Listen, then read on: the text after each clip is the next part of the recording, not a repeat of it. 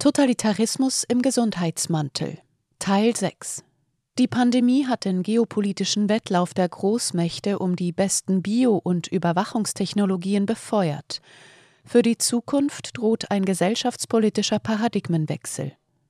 Sie hören einen Podcast von Transition News. Der folgende Beitrag wurde am 20. September 2023 von Armin Stalder veröffentlicht und ist der sechste und letzte Teil der Serie Totalitarismus im Gesundheitsmantel. Über drei Jahre ist es her, dass die Weltgesundheitsorganisation WHO die Corona-Pandemie ausgerufen hatte. Es folgte eine noch nie dagewesene globale Synchronisierung des Ausnahmezustands, ein wahrhaft historisches Ereignis. In der mehrteiligen Serie Totalitarismus im Gesundheitsmantel wird auf die Geschehnisse zurückgeblickt und danach gefragt, wie diese möglich waren und was das politische Handeln rund um die Corona-Maßnahmen für die Zukunft, insbesondere von Demokratien, bedeuten könnte. Von der offenen zur geschlossenen Gesellschaft. Bei der Maßnahmenpolitik ging es nie darum, wer ins Kino darf und wer nicht, wo man eine Gesichtsmaske trägt und wo nicht oder welche Impfung man erhält. Bei Corona geht es um einen gesellschaftlichen Paradigmenwechsel. Von einer offenen Gesellschaft nach Karl Poppers Philosophie zu einer geschlossenen, wo verfassungsbasierte, unveräußerliche Grund- und Freiheitsrechte nicht mehr gelten. Diese Regierungsform verlässt den rechtsstaatlichen Rahmen und tritt folglich in einem autoritären Modus auf. Vor diesem Wandel warnte unter anderem der Wissenschaftsphilosoph Michael Esfeld. Der Staat bzw. die Regierung muss Grundrechtsbeschneidungen rechtfertigen, was bis heute nicht geschehen ist. Stattdessen wird die Beweislast auf den Kopf gestellt. Nun soll der Bürger beweisen, dass er keine Gefährdung für andere darstellt. Die Regierungen installieren eine Herrschaftsform, die Michel Foucault als Biomacht definiert hatte. Giorgio Agamben hat diesen Gedanken weiterentwickelt. Wer als gesund gilt, definiert dabei das im wertneutralen Gewand auftretende Expertentum nach willkürlichen Kriterien. Zu diesem Zweck muss der Mensch in seiner Totalität erfasst werden, was den ubiquitären pandemistischen Kontrollwahn erklärt. So wird das Menschenbild einer offenen Gesellschaft zugunsten einer Technokratie, einer demokratisch nicht legitimierten Clique geopfert, die durch supranationale Organisationen wie das WEF global Regierungen für ihre Interessen instrumentalisiert. Es droht ein zivilisatorischer Rückfall in prädemokratische und voraufklärerische Zeiten. Der Bürger ist ein Untertan, der keine Rechte hat und Freiheit existiert nur in Form spezifischer Privilegien. Der Schlusssatz des Panikpapiers kündigt an, worin wir uns befinden, in einer neuen Beziehung zwischen Gesellschaft und Staat, einem Staat, der nicht mehr in der Tradition Kants von der Freiheit des Menschen herrührend gedacht und legitimiert wird. So schreibt Giorgio Agamben, man könnte meinen, dass die Menschen an nichts mehr glauben, außer an das nackte biologische Leben, das es um jeden Preis zu retten gilt, aber auf der Angst, das Leben zu verlieren, lässt sich einzig und allein eine Tyrannei errichten, der monströse Leviathan mit dem gezückten Schwert. Die politische Freiheit und Selbstbestimmung des einzelnen Menschen und damit die Grundlage einer offenen Gesellschaft wird davon abhängen, wie weit sich die Menschen den technologisch-digitalen Überwachungsmethoden ausliefern, beziehungsweise inwiefern sich das technokratische Menschenverständnis, das wie im Szenario des deutschen Bildungsministeriums auf KI-datenbasierte Verhaltenssteuerung setzt, in Konkurrenz zur subjektiven Entscheidungsfreiheit durchsetzt. Der Futurologe Peter Schwarz, Mitverfasser des Lockdown-Modells der Rockefeller Foundation, geht davon aus, dass autoritäre Pandemiebekämpfung und die daraus resultierende digitale Überwachung nach und nach akzeptiert werden. Verlust von Rechtsstaatlichkeit wir sehen, wie im Schatten eines Virus die Grundrechte auf die Müllhalde gekippt wurden und die mutwillige Demontage von rechtsstaatlichen Prinzipien wie der Gewaltenteilung, die mühsam erkämpft und eingeführt wurden, um politischen Machtmissbrauch zu verhindern. Es wurde suggeriert, dass in der Pandemie keine Zeit für Diskussionen bleibe. Man will in der Debattenkultur keine Mehrdeutigkeiten mehr aushalten, sprich sich mit unterschiedlichen Positionen auseinandersetzen. Ein Virus ist unsichtbar und omnipräsent. Repressionen, das muss jetzt halt sein. wegen der Gesundheit natürlich. Willkür und Gewalt gehörten zum Wellnessprogramm. Die Apathie gegenüber immer wieder neuen Maßnahmen war zunehmend ausgereift. Egal wie widersprüchlich die Aussagen waren, egal wie oft Versprechen gebrochen wurden, egal wie groß das nachgewiesene Versagen war, egal wie absurd die Regelungen waren, egal wie offensichtlich Pseudowahrheiten aufgetischt wurden. So konzentrierte sich die Macht in einer Exekutive, die kaum mit institutionellem Widerstand rechnen musste. Sie stattete ihre polizeilichen Schlägertruppen der neuen Normalität wie am 1. August 2021 in Berlin mit großzügiger Gewaltanwendung aus. Laut Einsatzbefehl galt eine niedrige Einsatzschwelle sodass der UN-Sonderbeauftragte für Folter Nils Melzer eine offizielle Intervention ankündigte. Es gab eine Machttriade von Regierung, ihr Beraterkreis aus technokratischen Corona-Experten mit eingeschlossen, Parlament und Medien, wie es während der gesamten Nachkriegszeit nicht der Fall war. Die letzteren Institutionen sollten die Regierung eigentlich durch ihre korrektiven Funktionen im Zaum halten. Stattdessen zelebrierten die demokratischen Kontrollinstanzen die gütige Eintracht. Wenn Parlament und Medien versagen, gibt es noch die Gerichte, die aber dem politischen Druck allzu oft nicht standhalten. Wenn ein Gericht das Corona-Narrativ doch mal zurechtrückte, schreckten Behörden nicht davor zurück, die Justiz eigenmächtig zu übergehen, wie das Beispiel einer Schule in Zürich illustriert. Doch die Gerichte erachten es häufig als unnötig einzuschreiten, ganz im Gegenteil. So beschloss etwa das deutsche Bundesverfassungsgericht mit Ex-Kanzlerin Merkels CDU-Kollegen Stefan Habart an der Spitze, dass die Rundfunkgebühren für die Staatssender an den Landesparlamenten vorbei erhöht werden können. Oder Frankreich, wo Macron seine Repressionen gerichtlich absichern ließ. Der Psychologe Alexander Meschnik schrieb in einem Text, in dem er Corona mit der Symbolik einer Religion vergleicht, dass Medien und Politik im Verbund mit den Pharmafirmen die Verkünder des neuen Glaubens seien. Die Impfung erscheint wie eine Art heilige Kommunion, ein Sakrament, wobei die Erlösung durch eine chemisch-biologische Substanz erfolge. Vieles von dem, was geschah, erinnerte an die Schweinegrippe 2009. Die gleichen Panikposauner, die gleichen Kritiker, die gleichen Profiteure.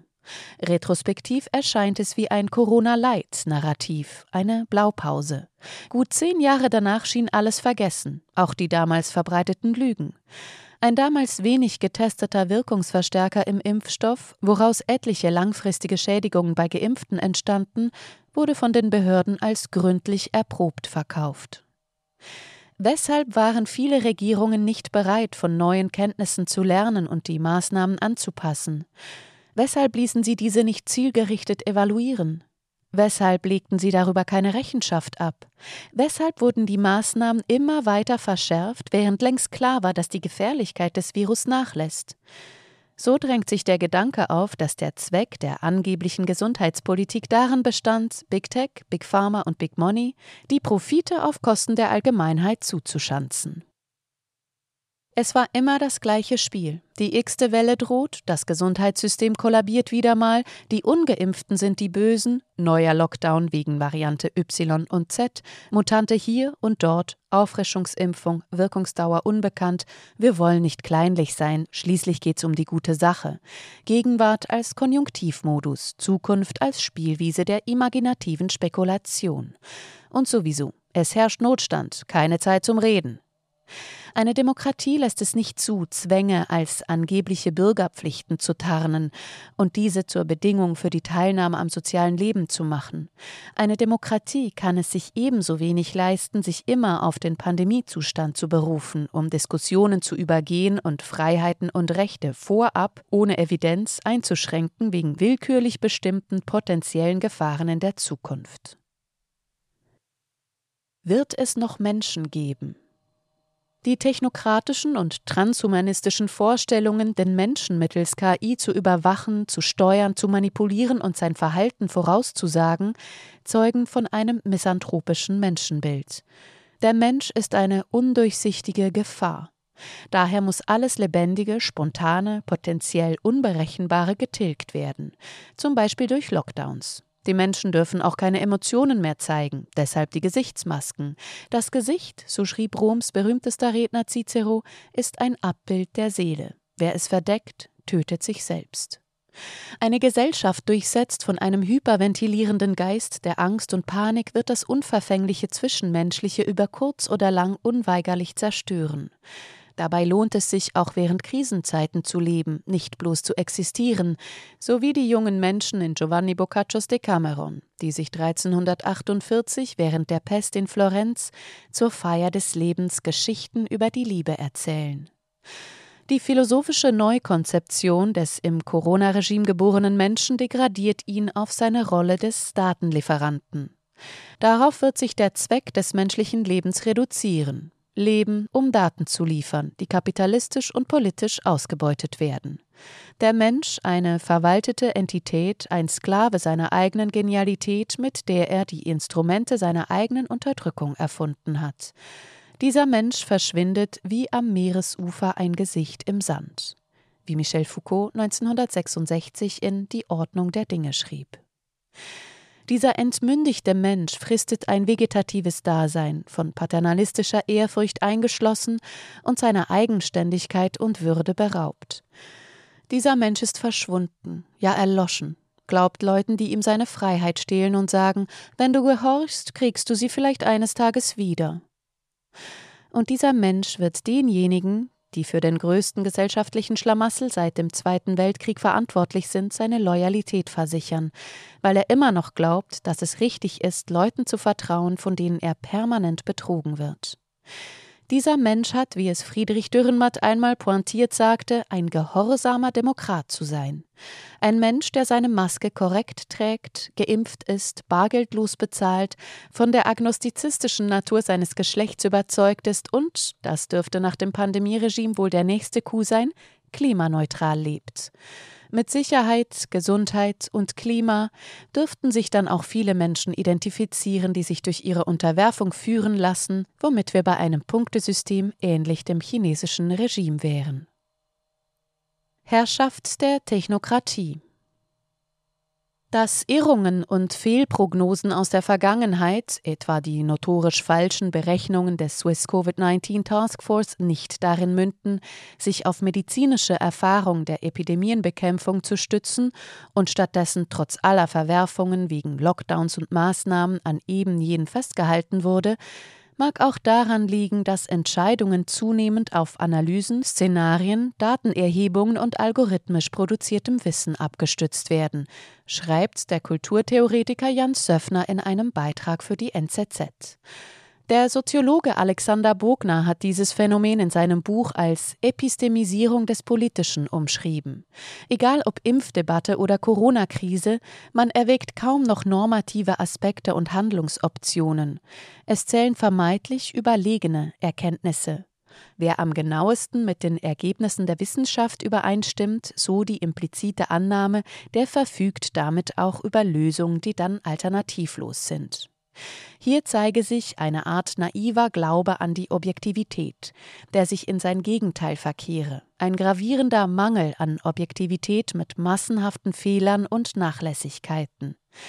Es kann gefährlich werden, wenn sich diese absolutistische Wissenschaft mit dem Prozess der Totalisierung der Gesellschaft verbinde, so Matthias Desmet, Professor für klinische Psychologie an der Universität Gent.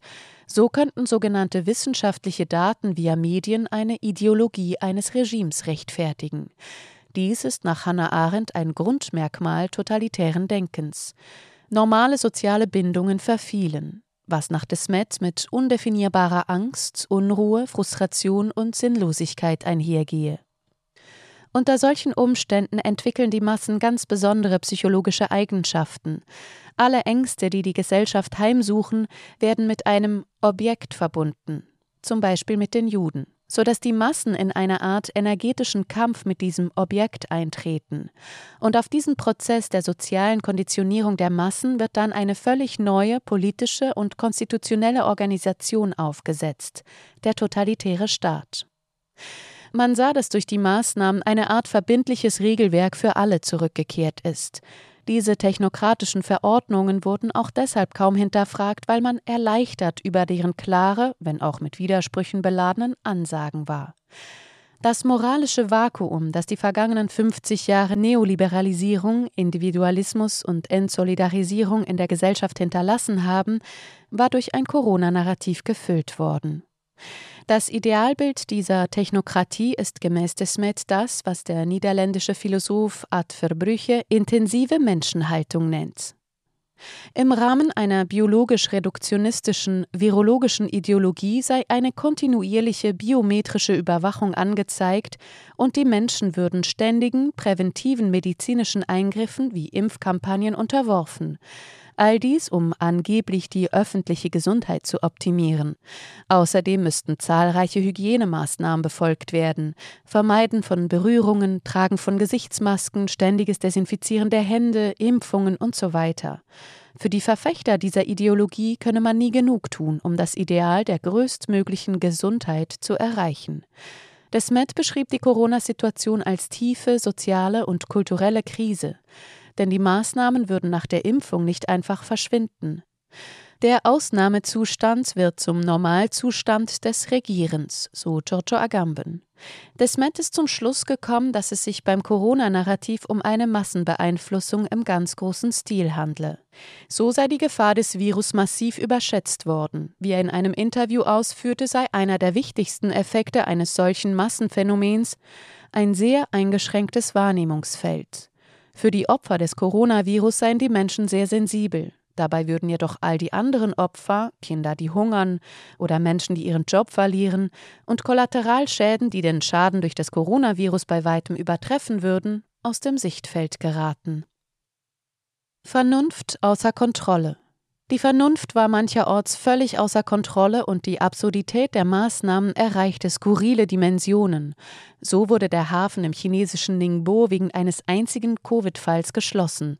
In Kobar im australischen Bundesstaat New South Wales ließ der Stadtrat mehrere Hunde im Dog Rescue Shelter töten, damit im Lockdown steckende Tierschützer gar nicht erst versuchten, sich unter Missachtung der Maßnahmen um die Hunde zu kümmern. In diesem extrem polarisierten Dampfkessel gab es keinen Mittelweg. Es gab in der grenzenlosen Naivität nur noch die eine richtige Lösung.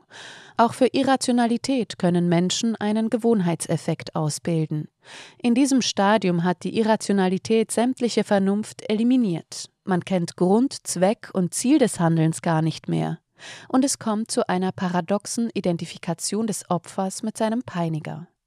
Viele hielten und halten nach wie vor am Bild von der Regierung als sanftmütigem Schäfer fest. Für die Gehorsamen galten diejenigen, die sich nicht im Corona-Narrativ unterwarfen, als unvernünftig, die eine Gefahr für die Gesellschaft darstellten, ja sogar der nackten Existenz. Die Ungehorsamen störten die Leichtigkeit des blinden Vertrauens in die Regierung, mit der sich die Pandemie besser ertragen ließ. Dabei vergaßen die Corona-Jünger, dass auch sie ihre Freiheit wegen ihres Gehorsams verloren. Es blieb ja nicht bei zwei Stichen. Deshalb war die Spaltung zwischen Geimpften und Ungeimpften auch sinnlos. Totalitarismus in Reinkultur das Corona-Regime spannte seine Hygieneideologie über alle sozialen Verhältnisse und über alle Gesellschaftsmitglieder, selbst Kinder, um den Homo hygienicus zu formen. Impfen aus Solidarität, Abstand ist Nächstenliebe, Quarantäne aus sozialer Pflicht und so weiter.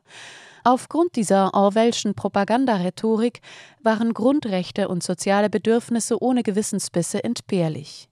Das Böse stellt sich in der Regel nie als böse dar. Hannah Arendt umschrieb dies im Zusammenhang mit dem Prozess um den Nazischergen Adolf Eichmann mit dem Ausdruck der Banalität des Bösen. Eichmann, ein mausgrauer Mann mit Hornbrille, organisierte die Ermordung von Millionen Juden in den Vernichtungslagern nicht nur mit gewisserhafter Vorbildlichkeit vom Schreibtisch aus, sondern auch mit viel Idealismus. Er fand Befriedigung darin, die Juden, die Feinde, zu vernichten. Die Hygieneideologie forderte mit sanfter Stimme auf, jeder muss seinen Teil beitragen. Alle Bürger sollen mit einem am besten digitalen Covid-Zertifikat ihre Akzeptanz des Corona-Regimes bezeugen, ein sakrosanktes Ritual der Erlösung, das sicherstellte, ich stelle keine Gefahr dar. Diejenigen, die das ablehnten, dürfen ausgegrenzt werden. Totalitarismus in Reinkultur. Mittels digitaler Eintrittskarte zum Leben lassen sich beliebige Bedingungen stellen. Indien bietet ein Vorgeschmack. Ein nationales biometrisch gestütztes Digitalisierungsprojekt, das Menschen mittels Fingerabdrücken und Iris erfasst. Nur wer in der Datenbank registriert ist, kann ein Bankkonto eröffnen, eine Telefonnummer erhalten oder Sozialleistungen beanspruchen. Während der gesamten Zeit war ein Test, der keine medizinische Diagnose stellen kann und viele falsch positive Ergebnisse lieferte, die Grundlage für alle Einschränkungen. Dabei fehlten meistens angemessene Bezugsgrößen. Mehr Tests, mehr Fälle. So schwierig ist das nicht. Auch nicht die Unterscheidung, dass ein positiver Test nicht gleich krank bedeutet. Es wird sich innerhalb dieser zahlenobsessiven Logik nie eine Katharsis herausbilden, denn die Unzulänglichkeit der erfassten Daten erlaubt keine sinnvollen Schlussfolgerungen.